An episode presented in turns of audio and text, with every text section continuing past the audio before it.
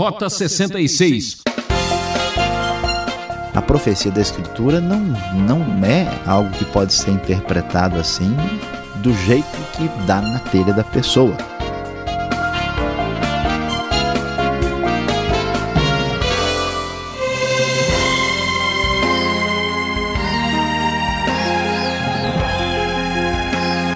Ouvinte Transmundial, este é o seu programa de estudo bíblico Rota 66.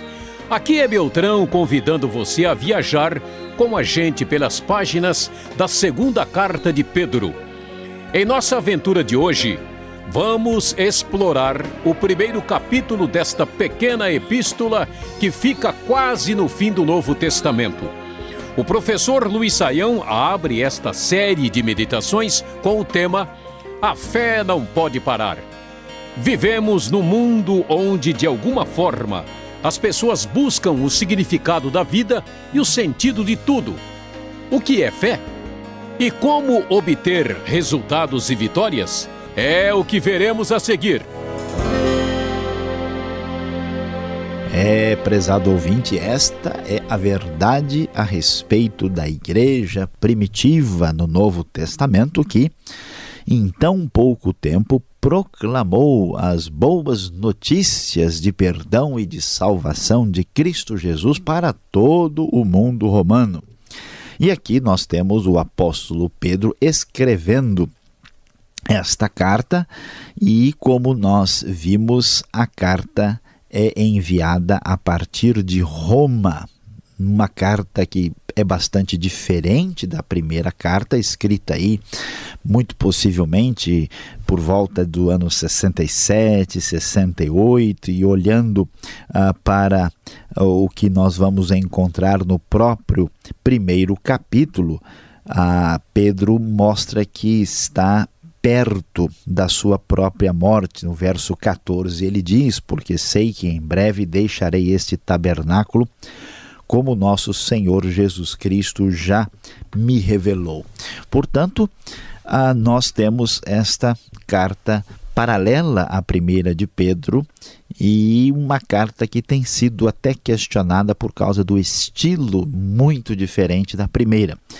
Como nós dissemos já anteriormente, a primeira carta teve a ajuda de Silvano e esta carta uh, é diferente porque possivelmente é escrita diretamente pelo próprio apóstolo Pedro, sem a intermediação de um amanuense, entre outras razões para a sua diferença. Pois então, Pedro começa dizendo: Simão Pedro, servo e apóstolo de Jesus Cristo, aqueles que, mediante a justiça de nosso Deus e Salvador Jesus Cristo, receberam conosco uma fé igualmente valiosa. Graça e paz lhes sejam multiplicadas pelo pleno conhecimento de Deus e de Jesus, o nosso Senhor.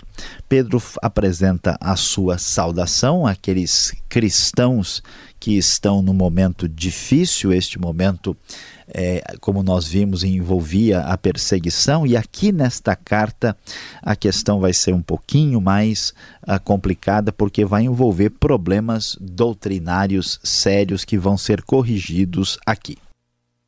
Embora na própria carta nós não tenhamos nenhuma informação específica sobre para quem Pedro está escrevendo, é muito possível que ah, o que aparece na primeira carta, aquela comunidade espalhada na Ásia Menor por diversas localidades ali expressas, é muito possível que eles sejam aqueles que vão receber a segunda carta de Pedro também. Pois é, e o que Pedro vai nos dizer neste primeiro capítulo? Meu prezado ouvinte, a ênfase aqui é que a fé não pode parar.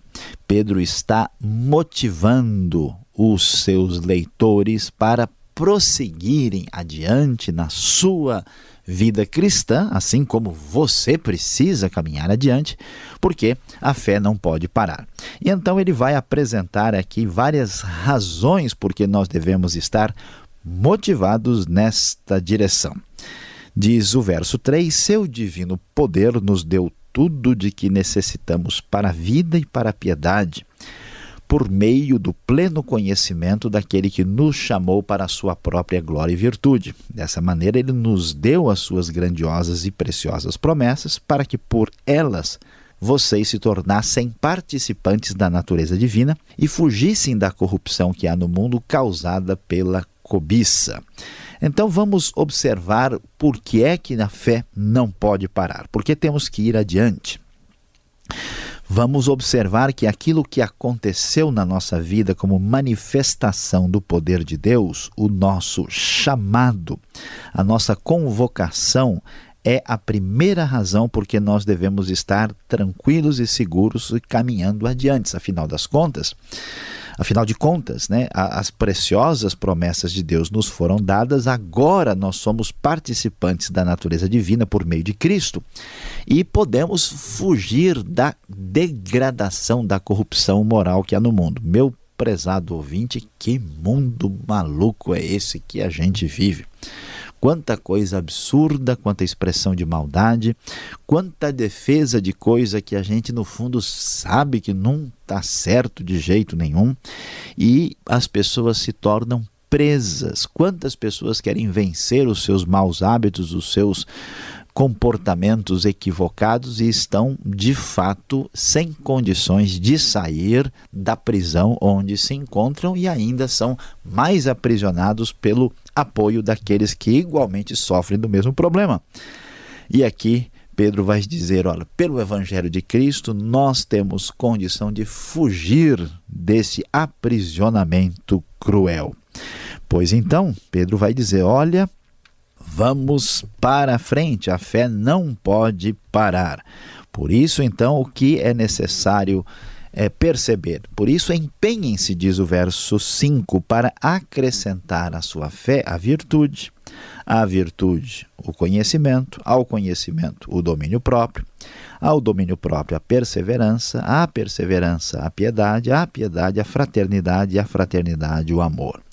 Então veja que além da fé, decorrente desta chamada que recebemos da parte de Deus, a nossa vocação cristã, e como em Cristo nós fomos eleitos e chamados para uh, tal situação tão gloriosa, nós devemos buscar virtude, conhecimento, domínio próprio, perseverança, piedade, que significa consagração pessoal fraternidade e amor. Porque se essas qualidades existirem e estiverem crescendo em sua vida, elas impedirão que vocês, no pleno conhecimento de nosso Senhor Jesus Cristo, sejam inoperantes e improdutivos. Olha só quanta gente parece que não está crescendo na vida espiritual. Tem gente que é mais ou menos assim: olha, eu já aceitei a Cristo, eu estou salvo, eu vou para o céu. Eu, como alguém que está jogando futebol e está empatando no 0 a 0 e quer jogar lá atrás para segurar o empate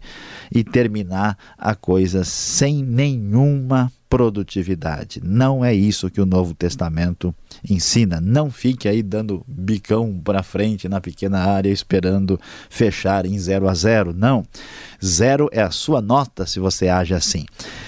Nós devemos então caminhar nesse crescimento com estas qualidades. Todavia, se alguém não as tem, não tem nenhuma dessas virtudes, não se preocupa, está cego, só vê o que está perto, esquecendo-se da purificação dos seus antigos pecados.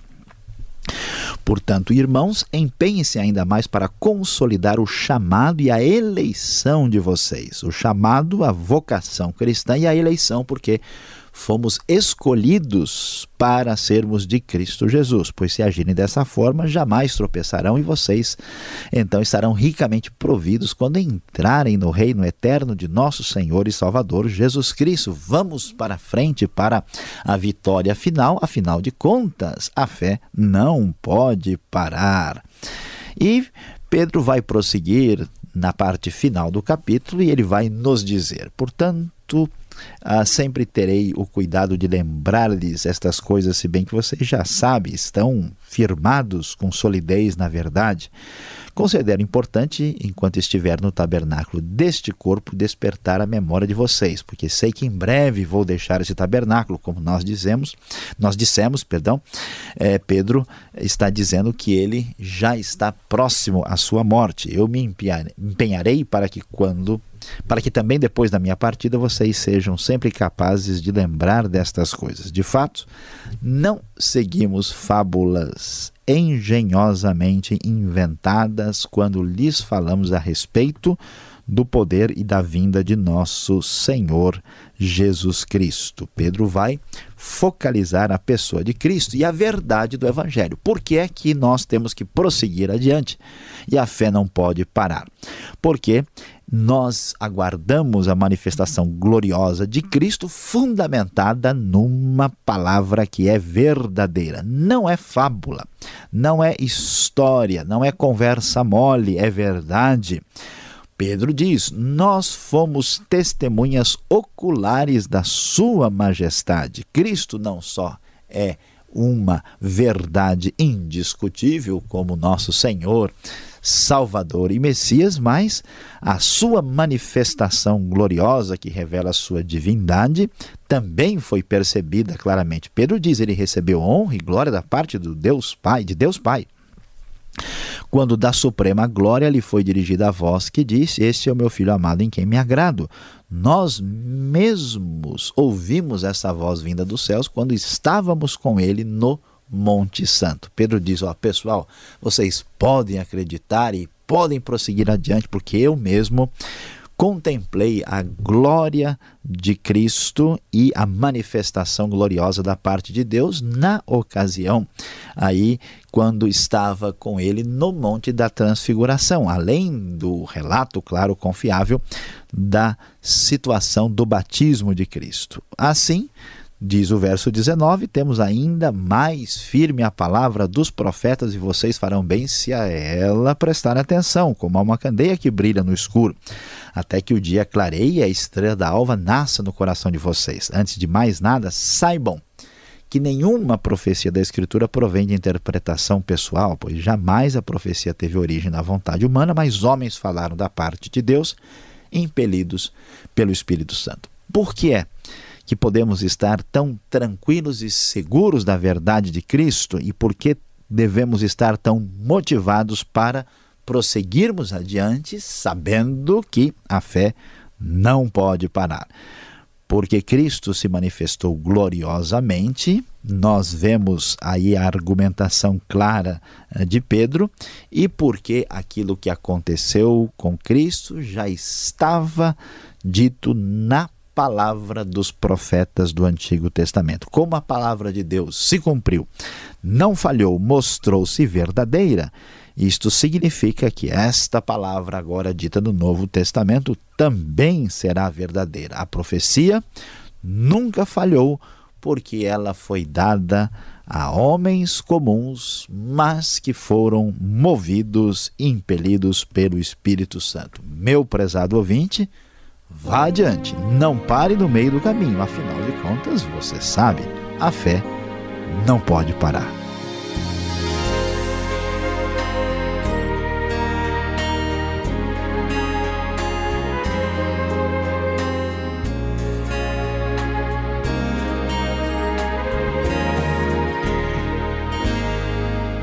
Estamos apresentando Rota 66, o caminho para entender o ensino teológico dos 66 livros da Bíblia.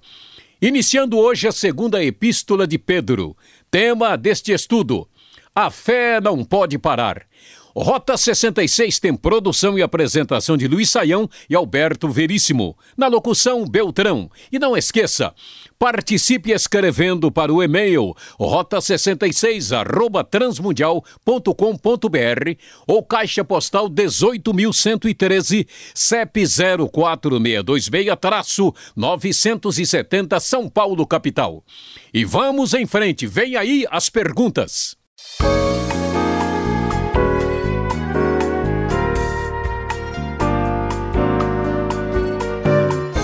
Vamos às perguntas, porque as dúvidas não podem parar. Professor Luiz Saião, Primeiro capítulo da segunda carta de Pedro. Mas qual o motivo desta segunda carta de Pedro? Uma não foi suficiente?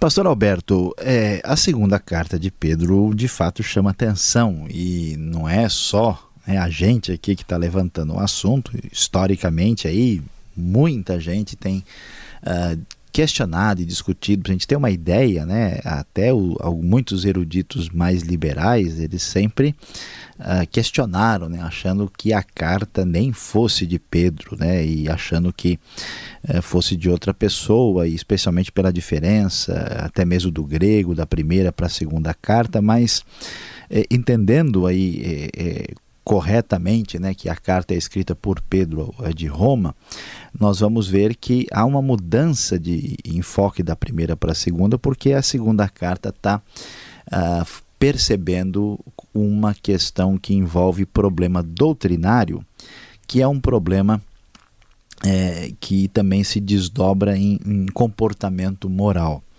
Isso vai ter um, um, um, foco muito maior no segundo capítulo que a gente vai estudar aqui no Rota 66. Alguns estudiosos a, a, sugeriram que esse tipo de problema que está aí prejudicando a igreja, né, que é bastante paralelo com o que acontece no livro de Judas, é uma espécie de gnosticismo. Os mais liberais chegaram até a sugerir que era um gnosticismo do segundo século, mas não é o caso. Né? É um tipo de heresia pré-gnóstica que atinge a comunidade cristã e precisa de eh, repreensão e de ensinamento adequado aí. Então, por isso Pedro escreve, escreve tão direto e objetivamente, porque ele é motivado a, a ajudar a igreja nesse momento de confusão doutrinária. Agora, antes de acontecer alguma confusão, verso 4 aqui fala sobre participante da natureza divina. O que significa esse termo? Nós nos tornamos deuses de repente? Pois é, pastor Alberto, olha só, né? Há muitas pessoas aí lendo o texto sem a devida atenção e a compreensão teológica podem chegar a essa percepção equivocada. A gente precisa uh, descobrir que o cristianismo bíblico tem uma perspectiva muito clara de que há uma distinção nítida né, entre Deus e as suas criaturas. Há uma, uma distância né, infinita, qualitativa entre os dois. A gente nunca pode confundir o Criador com a criatura. Então, nesse sentido, nunca nós nos tornamos divinos no sentido de sermos deuses ou absolutamente como Deus é. Isso não faz sentido. O que acontece é que nós temos aí a, a somos participantes da natureza divina, porque através de Cristo, crendo em Cristo, nós recebemos uma nova natureza que vem da parte de Deus e que nos regenera e nos salva em Cristo Jesus, né? Nós a recebemos na ocasião da nossa conversão em Cristo. Então a natureza divina significa uma natureza que vem da parte de Deus, né, que nós aí nos tornamos semelhantes a Deus num sentido onde nós não somos idênticos a Deus, nós não tor nos tornamos deuses e que acontece quando cremos em Cristo. Não podemos aí, né, uh, confundir o nunca a criatura com o Criador, porque do contrário nós certamente seríamos dignos de adoração, o que não faz o mínimo sentido. Agora, professor, o que podemos dizer dos versos 5 até o verso 7? Porque esta lista de virtudes aqui é, no texto, como elas funcionam na vida prática? Né? Parece que são estágios da vida cristã. Pastor Alberto, o, o que, que a gente vai descobrir aí? É né? uma lista de virtudes, mas é, virtudes que precisam uh, ser devidamente compreendidas. Não devemos entender como uma espécie de estágio. O texto não está dizendo que a gente começa né, é, com virtude, depois passa para o conhecimento, depois para o domínio próprio, como se o conhecimento tivesse no degrau 3, domínio próprio no 4 e perseverança no 5. Não, não é, não é nada disso. Essas coisas são virtudes importantes de, com enfoques diferentes, importantes para a vida cristã e que mostram sinal de verdadeiro crescimento. Essas qualidades aparecendo na vida da pessoa mostram que ela está se desenvolvendo na fé. É importante observar que uma das razões por que essas qualidades estão aqui sendo destacadas é porque são exatamente esse tipo de qualidade que está faltando nos hereges. Então, esses hereges dizem que eles têm um conhecimento iluminado especial. Na verdade, eles não têm conhecimento nenhum. Eles dizem que têm conhecimento e vivem uma vida imoral. Eles não têm domínio próprio. Eles não têm consagração pessoal, que é piedade, eles se separam dos outros achando que eles são melhores, eles não têm fraternidade e amor. Então, a lista das virtudes, ela não, não só focaliza o que devemos ser, mas mostra o que estas pessoas não estão sendo, eles que estão cegos ou míopes, né? que não enxergam nada do que realmente está acontecendo. Agora, o verso 14 do primeiro capítulo da segunda carta de Pedro, ele menciona um tabernáculo. O que está acontecendo aqui? Ele está em algum lugar? Porque ele disse que ele vai deixar o tabernáculo.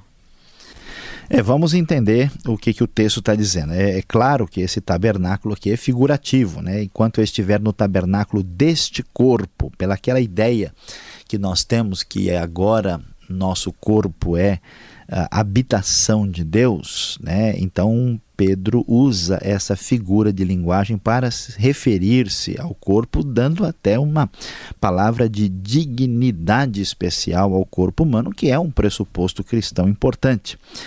Pedro está dizendo que vai deixar esse tabernáculo em breve porque ele está sabendo disso, que a sua morte se aproxima, o que foi revelado por Cristo Jesus. Isso pode ser uma frase é, que lembre lá do que aparece no final do Evangelho de João, quando Jesus diz para Pedro que ele haveria né, de sofrer e que ele morreria ah, com um tipo de morte né, conforme ali estabelecido, pode ser uma referência a isso, ou então pode ser uma referência que acho até mais provável que Pedro recebeu algum tipo de mensagem da própria parte de Cristo dizendo que o seu momento de martírio estava próximo, que ele havia de morrer. Portanto, é assim que devemos entender este tabernáculo aqui.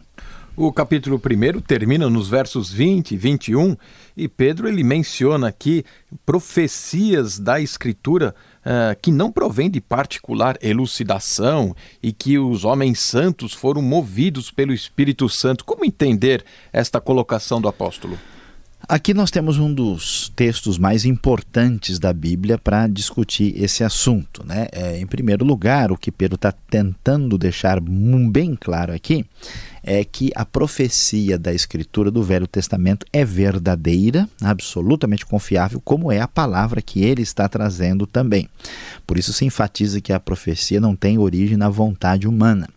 E aqui né, a gente vai descobrir uma coisa interessante. Primeiro, que por mais que haja liberdade de interpretação da Bíblia, a, a, gente tem que entender que essa liberdade tem os seus limites, a coisa tem que ter coerência, né? tem que estar de acordo com o que o Espírito Santo falou em outra parte. Então, a profecia da Escritura não, não é algo que pode ser interpretado assim do jeito que dá na telha da pessoa. A pessoa precisa entender isso. Isso não, não sugere que a gente tem que ter alguém particularmente né, uh, designado que é o dono da interpretação, que sem ele não se pode interpretar como uma, se uma instituição tivesse essa prioridade. Não. Uh, isso significa que a gente não pode ter uma interpretação particularizada que nada tem a ver com a mensagem clara da Escritura. E, e é interessante que a Escritura uh, é tão claramente é, é, divina que os homens falaram da parte de Deus, impelidos pelo Espírito Santo, mesmo que tivessem deixado a sua singularidade pessoal no texto, o texto é de origem de Deus, aí movido, trazido, né, inspirado pelo Espírito, portanto, tendo toda autoridade e valor para nós. Bom, dito tudo isso, vamos agora à aplicação desse estudo.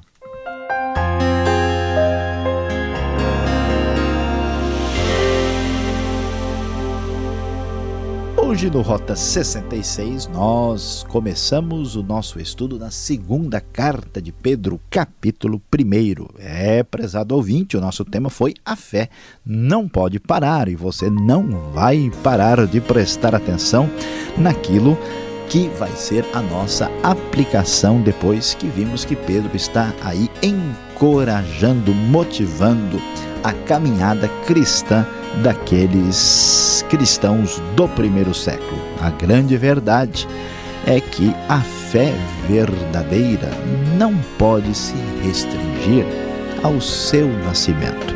É preciso dar todo o valor e atenção ao seu genuíno crescimento. Ouvinte Transmundial, encerramos assim mais um programa Rota 66. Se você gostou deste estudo e não quer perder o próximo, sintonize esta emissora e horário. Rota 66 é uma realização transmundial. Um grande abraço e até lá, até a próxima jornada do Rota 66.